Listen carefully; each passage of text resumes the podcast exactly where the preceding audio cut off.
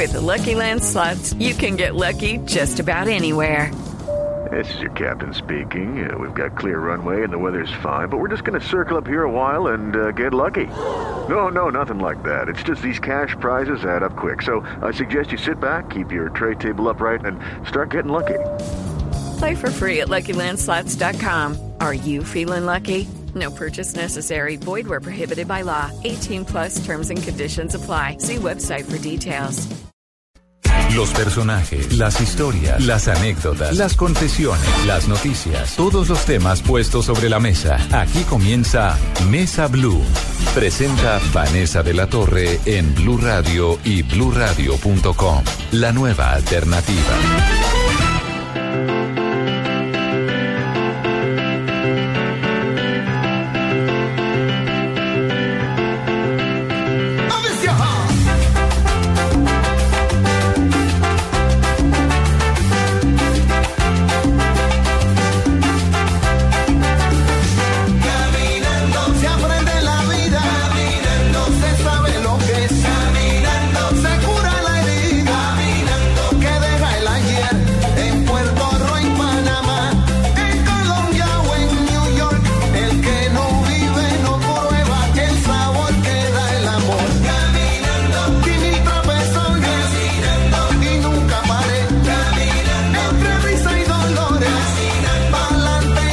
Catalina Escobar es sinónimo de esas mujeres que trabajan por la gente por la que no todo el mundo trabaja y con unos móviles que lo que hacen en realidad es impulsar el alma, es alegrar el corazón, es como devolverle la esperanza al mundo.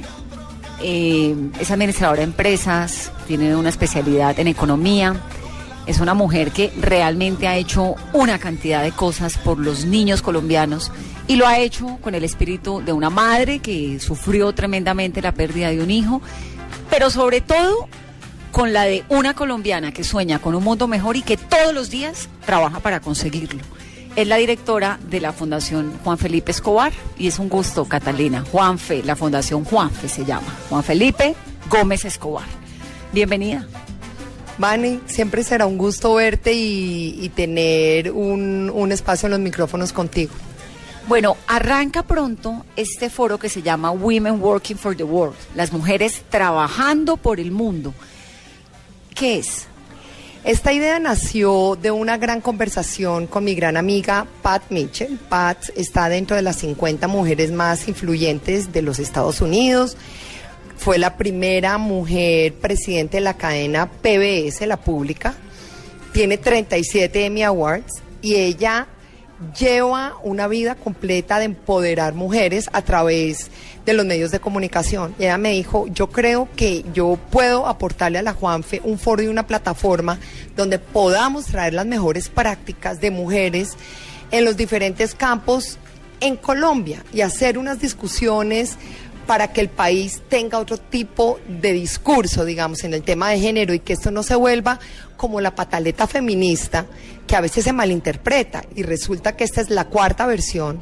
Hemos traído conferencistas de todas partes del mundo, pero es que desde, desde Afganistán nos han llegado, nos han llegado de Grecia, nos ha llegado un gran número de Estados Unidos y por supuesto también colombianas y hombres, ¿no? Que también los involucramos. ¿Cuándo es y quiénes vienen? El foro es el primero de marzo en el Club El Nogal. Todavía tenemos algunas boletas porque esto va muy rápido. Eh, digamos que conferencistas claves internacionales viene una mujer que se llama Musimbi Kanyoro, que es de Kenia. Ella es una filántropa mm, líder mundial, eh, cabeza de Global Fund for Women. Va a venir una mujer que admiro y es excepcional que se llama Miriam Zoila Pérez. Ella es una cubanoamericana LGBT y ha tenido que lidiar con temas de ley en los Estados Unidos para darle los derechos a, las, a las minorías y a gente también LGBT que son seres humanos.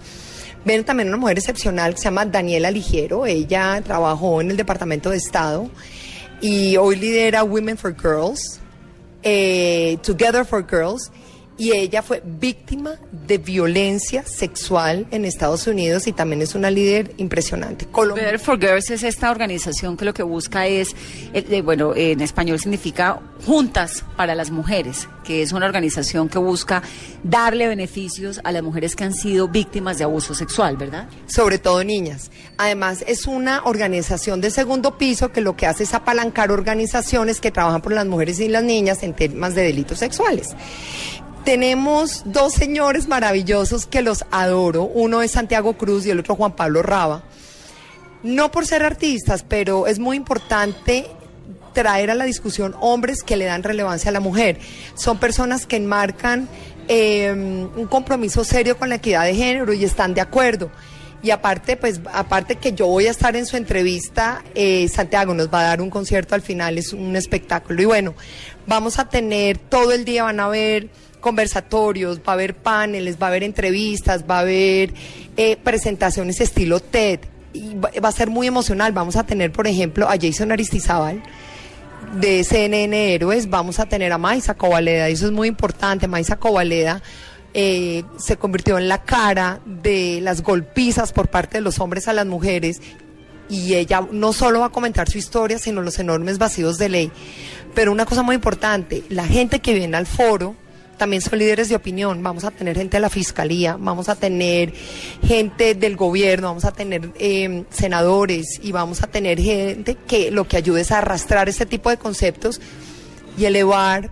Mira, en Colombia queremos que la agenda prioritaria no sea solamente el tema del posconflicto y ahorita que se está hablando de tantos problemas de corrupción, tenemos que hablar de cosas que sean realmente relevantes para tener un país con verdadero desarrollo social sostenible. Entonces, esto es un espacio en el cual se van a plantear las necesidades, los retos, las inquietudes y la forma como las mujeres en el mundo de hoy podemos aportar nuestro grano de arena. ¿Ese es el objetivo?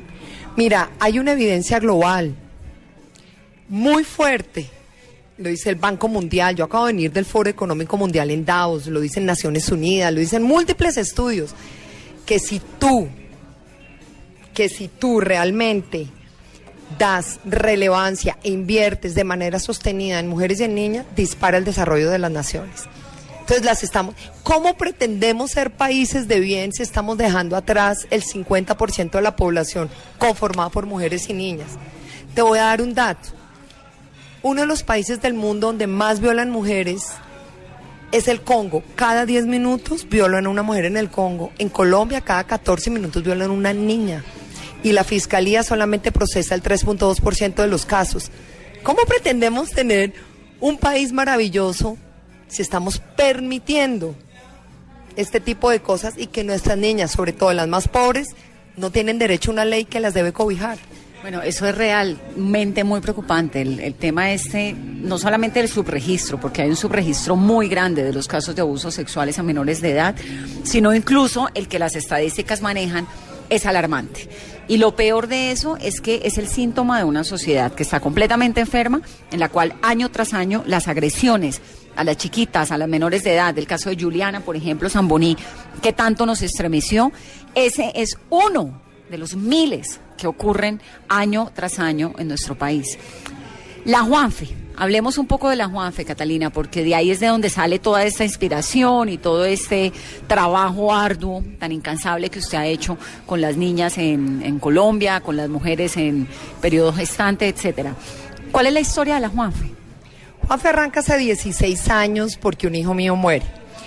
Pero antes de la muerte de mi hijo me tocó presenciar la muerte de un bebé que, cuya mamá, que era una niña de 14 años, pues no consiguió 60 mil pesos para salvarle la vida a ese niño, que yo tenía esa plata en el bolsillo. Eso fue en Cartagena, en un hospital, ¿verdad? Claro, es que yo, yo a mí me tocó vivir en Cartagena tres años y me impresionó, me impresionó la pobreza, me impresionó la desigualdad, la opulencia y la miseria y sobre todo la apatía de todos los colombianos con la ciudad. Y yo por mi cuenta decidí meterme en un hospital público un año todos los martes y todos los jueves iba y veía unas cosas realmente espantosas. Y, y, bueno, y unos días antes de volverme a Bogotá fue cuando presencié la muerte de este bebé y a los cuatro días murió Juan Felipe. Entonces, ¿Qué, ¿Qué, fue lo que le pasó y con todo respeto a su hijo? ¿Él se cayó de una ventana? Él se cayó del balcón del apartamento donde vivíamos. Y ¿Cuánto tiempo tenía? ¿Cuántos años? Juanfe tenía un año, cuatro meses y 14 días. Se murió de año y medio prácticamente. Y a mí, es decir, yo tomé la decisión, pero, a ver, con auténtica seriedad de trabajar para la humanidad sin esperar nada a cambio. O sea, yo no espero ser senadora, yo no espero ganarme un- una curul, no. O sea, realmente lo mío, yo vengo de la sociedad civil y yo soy el, al- o sea, el alma de Catalina Escobar viene de la sociedad civil y yo he sido testigo de las desigualdades más enormes. Entonces, eh, en esa época y obviamente por mi profesión me tocó estudiar. Esto fue en el año 2000, estudiar en qué estado de pobreza estaba en Colombia referente al mundo. Entonces fue el famoso Objetivos de Desarrollo Milenio en Naciones Unidas y eso se convirtió en esta industria. Me di cuenta que Catalina, eh, Cartagena tenía la mortalidad infantil más alta del país y la tercera en América Latina. El 68% de la población bajo los niveles de pobreza. Cartagena se convirtió en la segunda ciudad de mayor recepción de desplazados. Entonces ya traía corrupción, le llegó gente. Esto era un desastre, todo colapsó y con eso fue lo que yo me encontré. Entonces lo primero que hicimos fue atacar la mortalidad infantil. Yo dije, ¿cómo hago para crear alto impacto social? y, y de casualidad me encontré con un modelo en el hospital, en un hospital en Anaheim, en California, que tenía la mortalidad perinatal más bajita del hemisferio. Además te digo, me privan los números. Entonces yo me metía en las estadísticas y me metía en estas cosas y me di cuenta que podíamos hacer un impacto. Y nos trajimos el modelo y lo colombianizamos. Y en siete años bajamos la mortalidad infantil total de la ciudad en un 81% sin ninguna política pública. ¿Y cuál es el modelo que implementó? ¿Cómo funciona? Es que en las muertes en Cartagena, las muertes infantiles son las muertes por debajo de cinco años. En Cartagena estaban radicadas en menores de un año y me puse a estudiar ahí. Y la, en un 80, un 85% de la mortalidad menor de un año está radicado en las perinatales. Increíblemente, el hospital donde yo trabajaba era ahí donde estaban, porque ahí nacen la mitad de los niños de la ciudad. O sea, yo sabía que si apuntábamos al hospital íbamos a crear un impacto en toda la ciudad. Entonces, montamos una unidad de cuidados intensivos con todos los protocolos, todos los equipos, todos los médicos, pero pasaba un problema. El 70% de los niños estaban por fuera del sistema. O sea que yo tenía que ver cómo cubría eso. Y me inventé otro submodelo dentro de este, donde traía inversionistas sociales que le pagaran la cuenta a esos niños. El promedio era de 450 mil pesos por niño. Y eso nos permitió irnos en volumen. ¿Quién no es capaz de desembolsar 450 mil pesos para salvar la vida de un niño? Entonces eso se volvió eh, multiplicador. Hemos salvado casi 5 mil niños y atendido 265 mil pacientes. Somos muy grandes en esto. Pero lo increíble es que de por, de por empezamos a ganar unos enemigos públicos. Porque oficialmente los gobiernos hacían los reclamos, les decían a los alcaldes locales, que además tenían procesos abiertos, les decían, ¿cómo es posible que esta organización haya hecho esto y ustedes que son, el- tienen el mando público, tienen los recursos, no hayan sido capaces? Entonces se empezaron a ver unas investigaciones y yo les empecé a caer gordos, pero yo no fui a Cartagena a ser amigos, Vanessa, te digo la verdad. Y en esto me he encontrado muchos problemas que tampoco me importan. Cuando uno trabaja por la gente tiene que estar dispuesto a eso y esta es la naturaleza de mi negocio, digámoslo así. Paralelamente viendo que ya empezábamos a crear un impacto, yo decía, bueno, la estamos sacando del estadio, pero los niños se van a seguir muriendo y esto no puede ser una rueda continua. ¿Qué es lo que evita la muerte de esos niños? Sus mamás. ¿Quiénes son sus mamás? Y nos dimos cuenta que el 30% de los partos eran en niñas y son embarazos de alto costo y riesgo. Y al ¿En menores de edad, la mayoría? Claro, menores de 18, pero te voy a explicar una cosa. Acaba de salir la última encuesta de demografía y salud. Dice que en Colombia bajó el embarazo adolescente dos puntos. Saca a Bogotá de la encuesta de demografía y salud y se incrementa.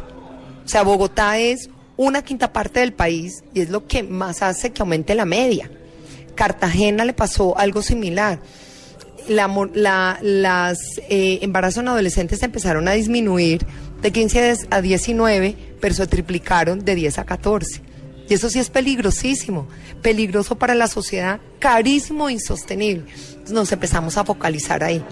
Y así como fuimos, alto impacto social, en el primer programa de acabar con la mortalidad infantil dijimos, Creemos un programa que fuera replicable, sostenible, escalable y que realmente rompa ciclos de pobrezas en las niñas. Y lo inventamos. Mira, me demoré como seis años, siete años, un lío, porque yo soy emprendedora social. O sea, yo sé a dónde quiero llegar, pero en el camino me toca averiguar cómo lo hago. Y además se fue de Cartagena. O claro. Claro, me fui de Cartagena, pero, pero digamos que es estratégico que yo vivo en Bogotá. Y montamos el modelo y ya hemos, y es un modelo que ya está siendo replicado, ya está en Panamá, ya está en México. ¿Pero está con la Juanfe o es el modelo de ustedes con otro nombre y otra fundación y otra gente? Claro, es una franquicia, entonces nosotros vendemos, a nosotros nos pagan por este modelo y nosotros hacemos una transferencia idéntica del modelo. Entonces ya Panamá eh, está operando hace año y medio, ya se sacaron la primera promoción de, niñas, México ya se entrenó al equipo y ya firmamos eh, para Chile con el grupo Falabella. Y una buena noticia, vamos a empezar Medellín, pero eso sí lo vamos a operar nosotros con toda la institucionalidad y con los grandes empresarios de Medellín que le paran bolas a la ciudad. La Juanfe hoy en Cartagena es el principal proveedor de mano de obra femenina calificada de base pirámide.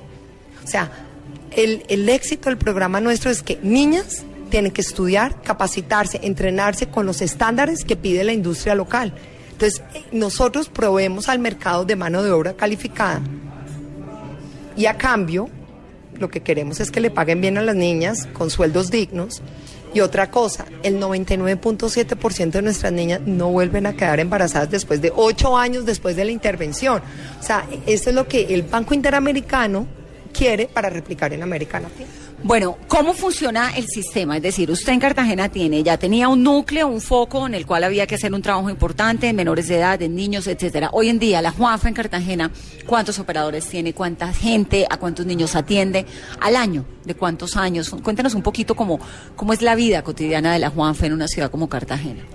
El- la sede de la Juanfe es un complejo social, tiene 14 mil metros cuadrados y estamos certificados LEED Plata. Entonces es una maravilla. Nos ¿Qué significa Lit Plata? Somos un edificio verde certificados por el Consejo Americano de Edificios Verdes Plata. Somos la primera edificación LEED, edificio verde para los pobres en Colombia y la más grande en América Latina. Es que nosotros somos súper juiciosos. Nos entran mil personas diarias. ¿Qué quiere decir eso? Todo el complejo social está diseñado con túneles de viento y ventilación cruzada. Nosotros reciclamos todo el agua que consumimos. Tenemos 5 mil metros cuadrados de especies nativas. El staff nuestro son 112 personas. Ahí tenemos que atender 43 mil pacientes, sacar de la 43 mil pacientes al año o Sí. 43 mil pacientes en qué tiempo? 43 mil pacientes al año. Tenemos que salvar alrededor de 300 niños. Tenemos que sacar de la pobreza, trabajar con 650 madres adolescentes al año, trabajar con 200 bebitos. Alimentamos unas 500 personas diarias. ¿Usted se acuerda, Vane, cuando fue eh, este, esta crisis de la contratación de la alimentación de los colegios públicos? Claro, pero me acuerdo además que hicimos en La Guajira, que usted hizo, yo me acuerdo que conversamos sobre ese tema porque a mí me- me aterró tremendamente lo que estaba pasando en La Guajira, hicimos una conexión importantísima hace unos años y usted llegó a La Guajira con todo y montó un esquema ya tremendo que salvó una cantidad de niños, pero ahorita hablamos de eso. Yo quiero como entender cómo funciona esto, de qué vive. Uno llega, la señora que nos está oyendo en este momento, la niña, o la señora que tiene una niña en estado de embarazo y jovencita de 12 años, ¿qué hace para que la Juanfe la ayude? Mira, entrar a la Juanfe es dificilísimo. En Cartagena hay cuatro- 3.800 embarazos en adolescentes, de los cuales el 50% son por primera vez. La Juanfe solamente en el primer ciclo debe captar 300 niñas. Entrar a la Juanfe es muy difícil, porque, mira, entre más pobre más nos gusta. Entre más fregada esté, más nos gusta. Pero tenemos que hacer un estudio profundísimo psicológico y psicosocial, porque vamos a hacer una inversión en esa niña para que nos salga adelante. En otras palabras, les hacemos unos exámenes psicotécnicos para saber si es una niña que tiene la capacidad de salir adelante y tiene las ganas. Como cuando uno aplica para una beca en una universidad de Estados Unidos, en Georgetown o en Harvard. Tú sabes que a nosotros en Europa, en Bélgica, nos dicen que somos el Harvard de las madres adolescentes. Nosotros hemos sacado niñas magna cum laude de acá. Eh, el cuento de Serpi lo pagan, nos, nos- lo aplica la Juanfe. O sea, nosotros nos, nos graduó, Cindy Velilla se graduó de promedio 4.8.8, casi becada toda su carrera en psicología y es una niña de la Juanfe. Entonces, las niñas entran después de que hacen, pasan un proceso de selección, que ya me vas a contar cómo es, y, y una vez están adentro de la fundación, ¿cuál es su conexión, cuál es su deber y su responsabilidad con la fundación? Ella, lo único que tienen que hacer, ellas vienen como si fueran al colegio, ellas no, se, ellas no duermen ahí. Lo único que yo pido de las niñas es puntualidad, compromiso y que den lo mejor que tengan, así tengan poco. Es, es- eso es- esa es la ecuación. Y ahí es cuando la sacamos adelante. Mira, y te voy a decir una cosa, Vane, que es muy importante. Nosotros nos valemos del embarazo adolescente porque el embarazo adolescente es lo que más empobrece a nuestro país. Corrupción y embarazo adolescente es lo que más nos empobrece. Pues te voy a decir una cosa. Entre un 30 y un 35% de nuestras niñas han sido abusadas sexualmente en algún momento de su vida por penetración y por manipulación. Mira, el embarazo adolescente ese es el menor de los problemas. Tú no te imaginas los problemas que tenemos que enfrentar con las niñas porque son niñas suicidas. Una niña de 14 años que se quiera suicidar es porque no tiene ningún, ninguna esperanza y tenemos que entrar a construir sobre eso, sobre el dolor, y, pero la Juanfe, su modelo, a ver, la Juanfe tiene tres ciclos. El primero dura seis meses y un ciclo fuertísimo, porque lo que hacemos es empezar a drenar esos corazones y construir. Es como una desintoxicación. Uy, pero mira, haz de cuenta, es, pero es, es fenomenal porque el ambiente en la Juanfe permite que todo eso suceda. Son niñas que viven encima de las basuras, son niñas que viven encima de la caca. Entonces cuando vienen a la Juanfe y hay este- esta dignidad y esta limpieza, ellas empiezan a darse cuenta que eso es lo que ellas se merecen por primera vez al menos, que se merecen un plato de comida decente calientico, sopita, lo que llaman sopa seco, no, todo. Y, empeza- y fuera de eso, las educamos a que vayan al baño, porque la mayoría de estas niñas tienen posas sépticas, no saben ni qué es un inodoro. O sea, te- es que esto es increíble, pero, pero estoy hablando de las, de las niñas más básicas que pueda tener el país. Entonces en ese primer ciclo las empezamos a entrenar también en, en temas de, en temas vocacionales porque ellas tienen que empezar a estudiar. Entonces se gradúan de ese primer semestre y luego entran a un segundo gran ciclo y es que tienen que terminar de escolarizarse. Punto. Ese no, mejor dicho, eso es un no negociable. Eso es colegio entero hasta bachillerato. y nosotros les, nosotros les damos todo eso. Y por último, ah bueno, y te- nosotros tenemos las carreras técnicas y, la- y- y el acceso a la universidad. ¿Y cómo pasan de ese colegio a esa universidad? ¿Hasta cuándo es la ayuda que la Fundación Juanfe les da? ¿Por qué solamente es en Cartagena? Bueno, ahora va a ser en Medellín. De todo eso vamos a hablar en el siguiente bloque. Ya regresamos. Ya regresamos con Catalina Escobar en Mesa Blue.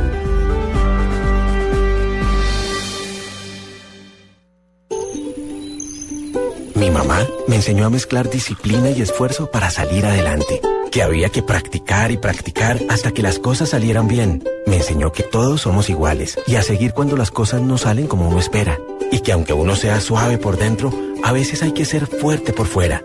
Este es un homenaje de Superarepa para todas las mujeres que se esfuerzan día a día para ser unas supermamás. Superarepa, la harina para arepas de las supermamás. Otro producto de Organización Solarte. Hola, soy Falcao. ¿Tú qué estás haciendo para cuidar tus músculos? Este lunes 27 de febrero, en Sur Advance, realizará asesorías nutricionales gratuitas en diferentes puntos de venta. Ay, me dice mi amor, porque en Bogotá está en éxito Calle 80 y éxito el country. En Medellín, éxito de Envigado y éxito del poblado. Ay, qué dicha, mi amor. Sintonízanos este lunes 27 de febrero para aprender a cuidar tus músculos y encuéntranos en directo en el éxito de Unicentro de Bogotá con Voz Populi desde las 4 de la tarde. Llega a las tardes de Caracol Televisión, la producción que extendió su éxito a más de 25 países. La novela detrás del hombre que partió la historia en dos. Por amor. Moisés y los diez mandamientos. Gran estreno muy pronto. ¿Tú qué estás haciendo para cuidar tus músculos?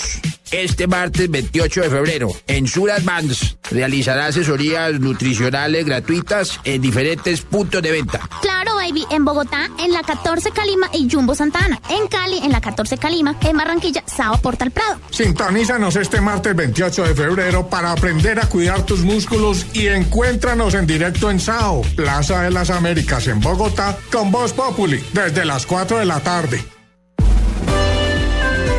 Continuamos con Catalina Escobar en Mesa Blue.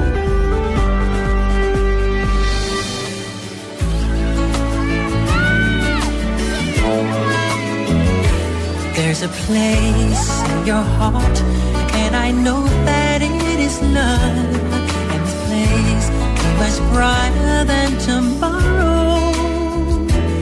And if you really try, find there's no need to cry. In this place, you feel there's no hurt or sorrow.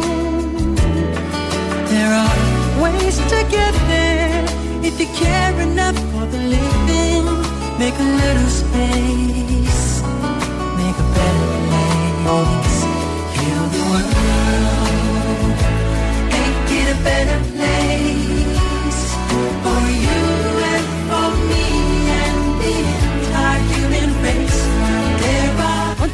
en esta conversación de domingo con Catalina Escobar y su Fundación Juanfe, sus sueños, el bienestar de todas esas niñas de nuestro país, por el momento en Cartagena, próximamente en Medellín. Y vamos, Catalina, en eh, la escolaridad. Las niñas que entran a la Juanfe, ¿cuántas entran al año? 300. 300. Esas 300 se tienen que comprometer a hacer su bachillerato completo. ¿Y luego qué? Todo. La Juanfe no descansa hasta que la niña tenga un empleo, un empleo digno. O sea, nosotros vamos de principio a fin. Este- el modelo se llama 360 grados y es romperle el ciclo de pobreza. Es todo. Mira, tenemos que darle acceso a la salud de manera con alta calidad. Además, porque sus embarazos son riesgosos. Acceso completo a todos los métodos anticonceptivos, porque esa es otra cosa que nosotros no negociamos. Tener un segundo hijo en menos de dos años las condena a ser más pobres. Tres, educación, pero de alta calidad. Entonces, tenemos también las becas para que ellas se terminen de escolarizar. Y hay unas que tienen que validar, y eso está bien. Y apenas terminan, las enganchamos en las becas nuestras, porque nosotros tenemos que proveerle a la ciudad de mano de obra calificada y nosotros tenemos los estándares. Entonces, la mayoría de los empleos tienen que ver, ahorita con temas de reficar, fíjate, están pidiendo mano de obra y todos los temas que tienen que ver de hotel. El, próximo año y medio van a haber 5 mil nuevas habitaciones de hotel. ¿Quién va a poner las mucamas, las aseadoras, las meseras? Mira, tenemos hasta niñas que nos hablan inglés. Uber nos ha buscado niñas. No, no, mira, esto es, nos, es- no es una bolsa de empleo, pero nos buscan. Y nosotros les decimos, claro, con mucho gusto, pero me les pagan bien y de manera digna. O sea, todos los restaurantes y todos los hoteles de Cartagena tienen niñas Juanfe. Y nos siguen pidiendo, ¿no? ¿Cómo se financia la Juanfe? Mira, la gran mayoría es lo que se llama los corporate grants. O sea, son... Las donaciones corporativas. Exactamente. Y también eh, muchas multinacionales y muchas empresas colombianas y extranjeras. ¿Sabes por qué? Porque necesitan de ONGs como la nuestra. Necesitan contrapartes muy pilas, que sean buenos ejecutores y ellos tienen los presupuestos. Trabajamos también, hemos trabajado con gobierno japonés, llevamos ya siete años trabajando con gobierno belga impecablemente. Hemos trabajado con gobierno español, con gobierno colombiano muy poco y con el Banco Interamericano. O sea que sí, hemos tenido un- una, una historia impecable en el tema de recursos, pero es duro, ¿no? Pero alcanza, digamos, le alcanza a usted para financiarle todos los de las niñas y además para vivir usted. Pues yo no, o sea, lo mío, mi trabajo es un trabajo casi consagrado a la humanidad. Yo, eh, a mí me ha ido bien en la vida. La verdad que es que yo estoy muy agradecida y muy bendecida. No, yo creo, yo creo que hay que dedicarse a esa gente, a la gente. Sabes que los pobres están muy aburridos de ser pobres. Los atiendes de último en los hospitales para que consigan un, una cita a un especialista se demora tres meses. Yo he tenido que vivir muchas experiencias de que los pobres siempre van de último. Entonces, ¿por qué no los ponemos de primera? Y esa es la Juanfe, les da la más absoluta prioridad.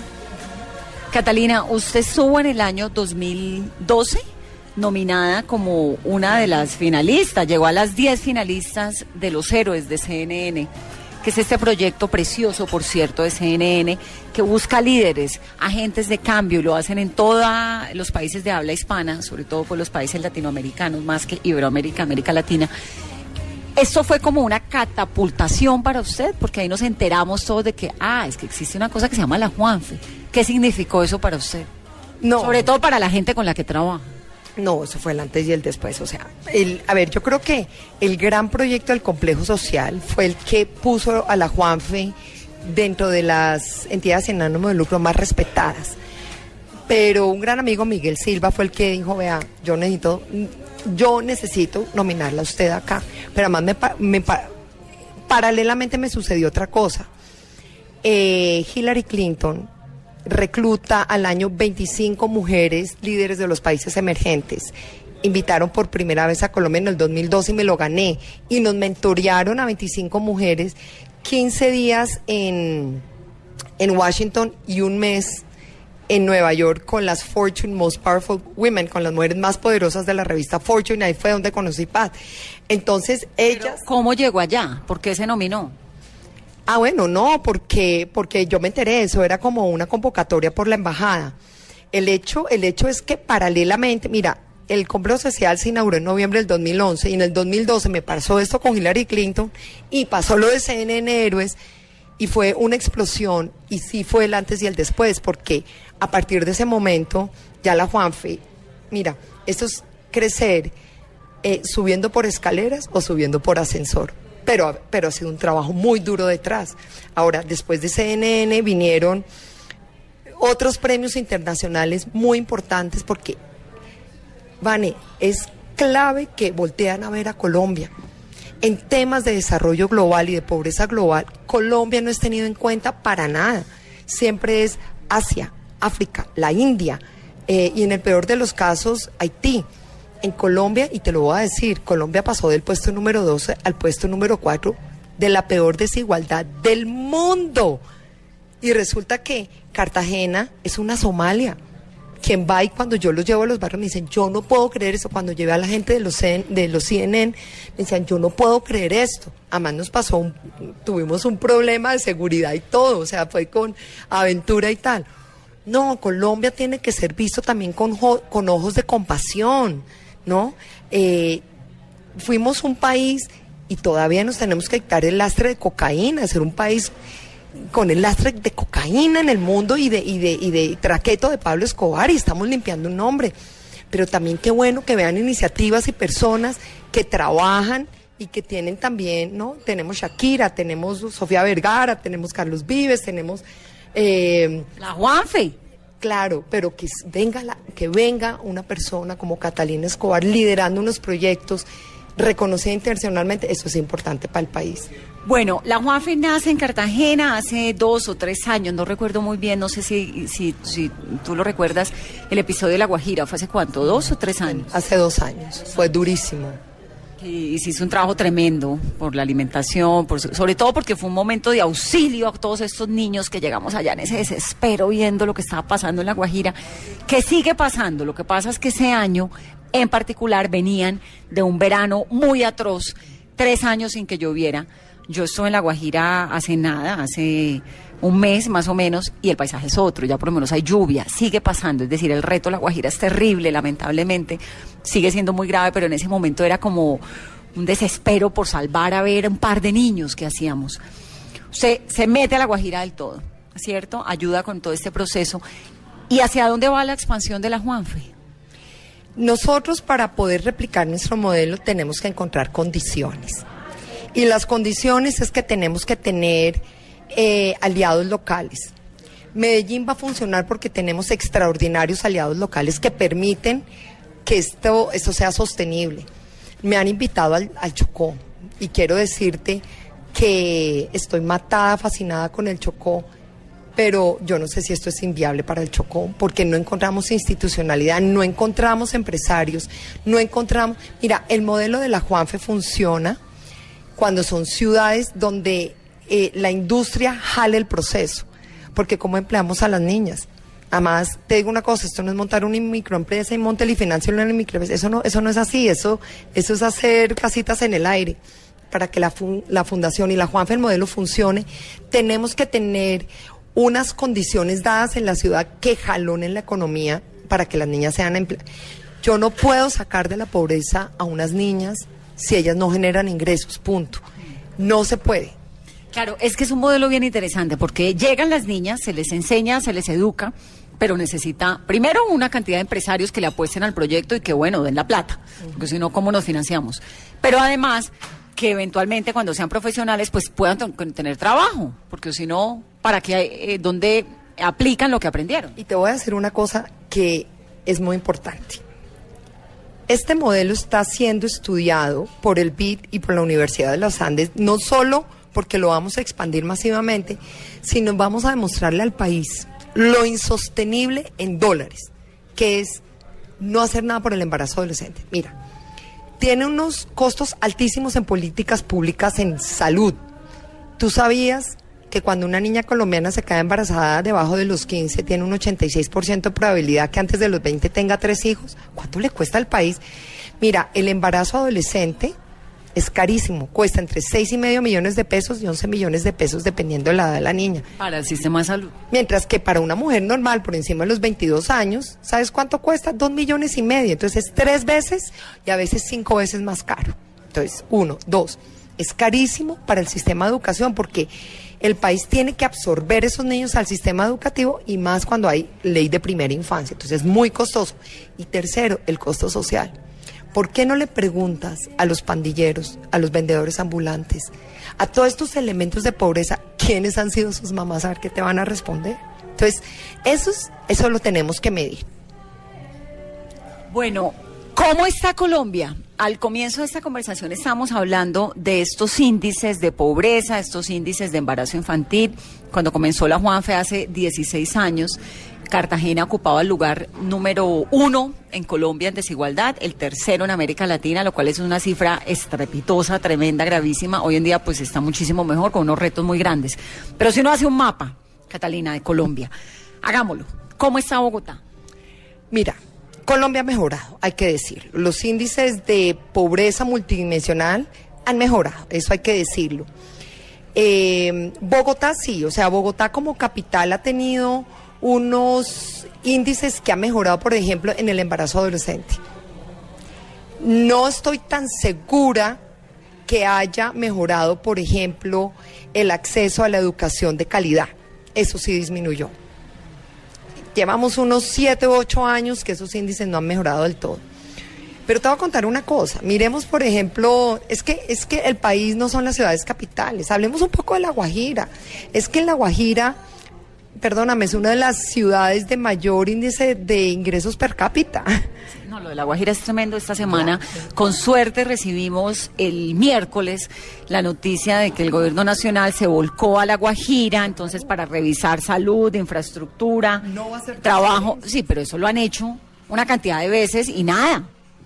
Sí, mira, La Guajira, por ejemplo, el 97.5% de la población de La Guajira vive en pobreza extrema, Manaure y Uribia. Yo eso no me, yo eso no me lo puedo creer. Yo creo que, yo creo que también eh, durante muchos años, y eso es por problemas de corrupción, la plata, el dinero no ha llegado a permear la base de la pirámide. Tú uno de los grandes problemas del país, por ejemplo, es el déficit en las escuelas públicas. En Cartagena, los niños van a jornadas cortas, dos horas por la mañana, luego otros niños van al mediodía, otros van por la tarde. Por cierto, el ocio en la tarde es el peor enemigo de la violencia y del embarazo adolescente. Si tú mantienes a un niño estudiando todo el día, aparte que estudia y, y aparte que estás invirtiendo en el desarrollo, estás disminuyendo violencia, estás disminuyendo eh, pandillismo, estás disminuyendo embarazo adolescentes. Entonces, si tan solo hiciéramos infraestructura para que hubiera jornada completa para los niños en el país, por derecha muchos de los índices de pobreza en Colombia se reducirían. Eso te lo digo porque lo que yo más leo es economía del desarrollo. Soy experta en economía del desarrollo. Y empecemos por ahí. Otro tema que es fundamental, Vani, y lo quiero decir muy claramente, Colombia no le ha parado te- bolas al tema de género. Eso es absolutamente definitivo. Yo acabo de venir del Foro Económico Mundial y aquí se hablan de tres temas fundamentales. Uno, el tema de Alepo, el tema de las guerras. Ese es un tema que no lo han podido resolver. Dos, acabamos con el ecosistema. Y tres, pero es agenda mundial, lo que llaman Women and Girls, mujeres y niñas, mujeres en la guerra, mujeres en cargos directivos, mujeres en el, en el gobierno, mujeres como víctimas de violencia nos han acabado por años. Y no es que se, no es que se esté incrementando la violencia en la mujer, es que hoy en día la mujer ya puede denunciar. Hay medios, hay internet, hay Twitter, hay lo que sea. Y las mujeres estamos aprendiendo a denunciar. ¿Es la nuestra una sociedad machista? Lo es. Y es grave.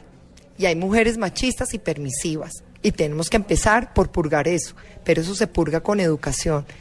Nuestro gobierno, por muchos años, no es este, es gobiernos atrás también. Nosotros no hemos tenido una calidad educativa. A nuestros maestros no les han pagado bien, a nuestros maestros no los han educado. Nosotros tenemos la educación de 1970. Nosotros no estamos actualizados.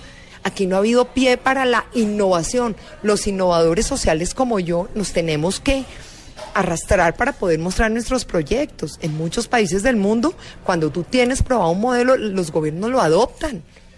Acá no, acá es imposible. ¿Qué tal te ha ido con el apoyo de los gobiernos colombianos? Bueno, el actual, el anterior que era el mismo, el anterior que era el de Uribe, esto hablando pues de la Juanfe que lleva 16 años. Mira, yo arranqué en el gobierno Pastrana los dos últimos años, entonces pues ahí uno empezando dos años como pudiera, pues no. Lo que sí fue espectacular es que en el gobierno de Pastraña, doña Nora Puyana de Pastrana, ella vio la unidad de cuidados básicos de maternidad y cuando vio eso, porque yo le invité, me dijo, tengo un acuerdo con gobierno español, pídeme lo que quieran equipos y todos los equipos que dotamos la unidad de cuidados incenti- incentivos intensivos lo dio el gobierno Pastrana. Ah, maravilloso. Y todavía los tenemos en la. Claro, no, y eso, imagínate, son equipos de altísima tecnología. En el gobierno de Álvaro Uribe Vélez, pues no mucho, no mucho, porque ellos tenían unas prioridades y la prioridad era, aquí tenemos que acabar con una guerrilla, y hubo cosas que se descuidaron. También hubo inversión social, se pudo aumentar un poco, también hubo inversión por parte de los empresarios, los empresarios tuvieron un país... eh, digamos, tuvieron las condiciones para poder invertir en un país y por ende también empezar, ahí es donde empezamos a recibir los recursos de verdad de, de los privados. Y en el gobierno de Santos tampoco me ha ido mal. Mira, eh, lo que pasa, lo que pasa es que aquí tiene que haber una continuidad. Eh, el DPS, por ejemplo, tenía un departamento. Departamento de Prosperidad Social. Exactamente, tenía la ANSPE. La ANSPE se acabó y la ANSPE era maravillosa, por- porque la ANSPE lo que hacía era medir la pobreza extrema y empezar a crear unos, eh, digamos, unos escalones para que la gente saliera de la pobreza extrema y se le em- empezaba a ver una oferta público-privada para garantizarle a los pobres, pues si ya no tiene casa, pero por lo menos tenga agua y tenga, ¿no? Y era con empresarios y eso se acabó y, y eso fue una lástima.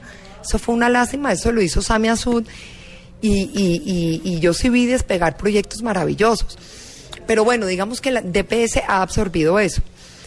Yo sí te voy a decir una cosa, en el caso del, del bienestar familiar, por ejemplo, he podido trabajar muy bien con Cristina Plazas. O sea, Cristina ha sido una mujer absolutamente enfática en varias cosas. Primero, el dinero tiene que llegar a los niños. Y dos, ella no permite corrupción. Ella ha sido una mujer, y yo le he visto, eh, le han dado muy duro. Y ella ha tenido que enfrentarse a unos temas de corrupción muy difíciles, muy difíciles. Con el Chocó, yo viajé con ella al Chocó y, y, y, y a veces nos miramos con Cristina y decíamos, Dios mío, ¿será que es que tenemos un país inviable? Porque la corrupción a veces no te deja. En fin, yo creo que a mí me ha ido relativamente bien con los gobiernos. En el gobierno Santos, bueno, el presidente hace en el 2011, hace rato, cuando él nos inauguró el complejo social, pues le hizo un, una orden nacional al mérito a la Juanfe y estuvimos felices y todo, pero, pero yo creo que a mí no me gustan tanto las intenciones, rico los premios, rico todo esto, pero uno quiere, uno quiere ver los resultados y que la, y el impacto social se dé. Usted que es una mujer de números, ¿qué tiene proyectado para este 2017?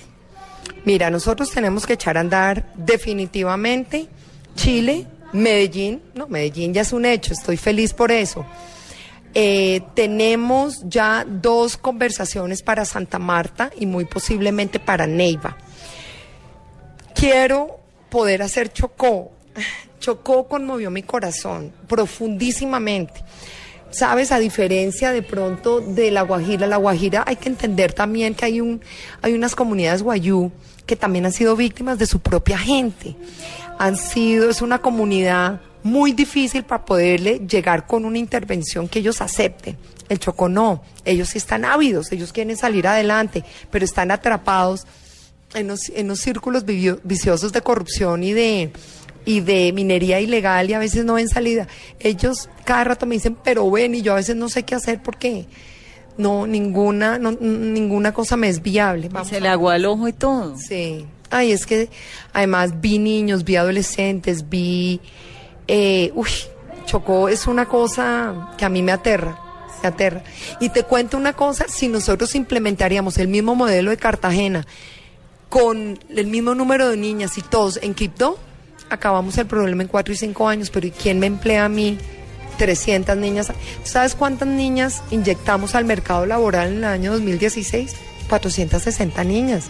Al mercado laboral, niñas con empleos, ganando su dinero, empleos estables. Bueno, es que ese es el reto tremendo que tiene también el Chocó como departamento, Quibdó como ciudad, cerrar esa brecha tan impresionante y ese ciclo vicioso de corrupción tan dañino que ha tenido y abrirle las puertas y ver a ver cómo de la mano de los líderes eh, regionales logran allí, ya que Catalina Escobar tiene las ganas y tiene toda la intención de llevarla a Juanfe a Chocó, pues que se le abran las puertas y que realmente se pueda conseguir.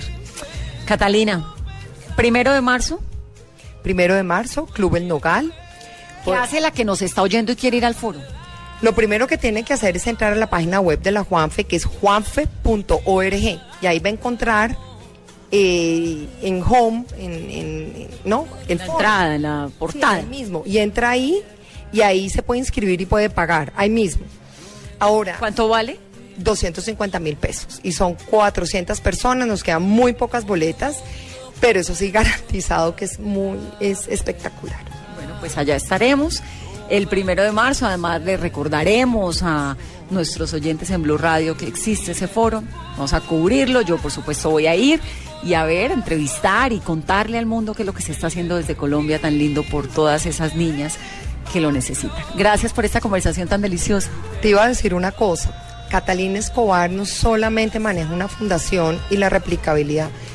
Tengo la responsabilidad de ser la voz de muchas niñas colombianas. Eso es cierto. La voz y la oportunidad, que es aún más importante. Gracias. Gracias, Vane, qué rico. Yo vengo a ofrecer mi corazón.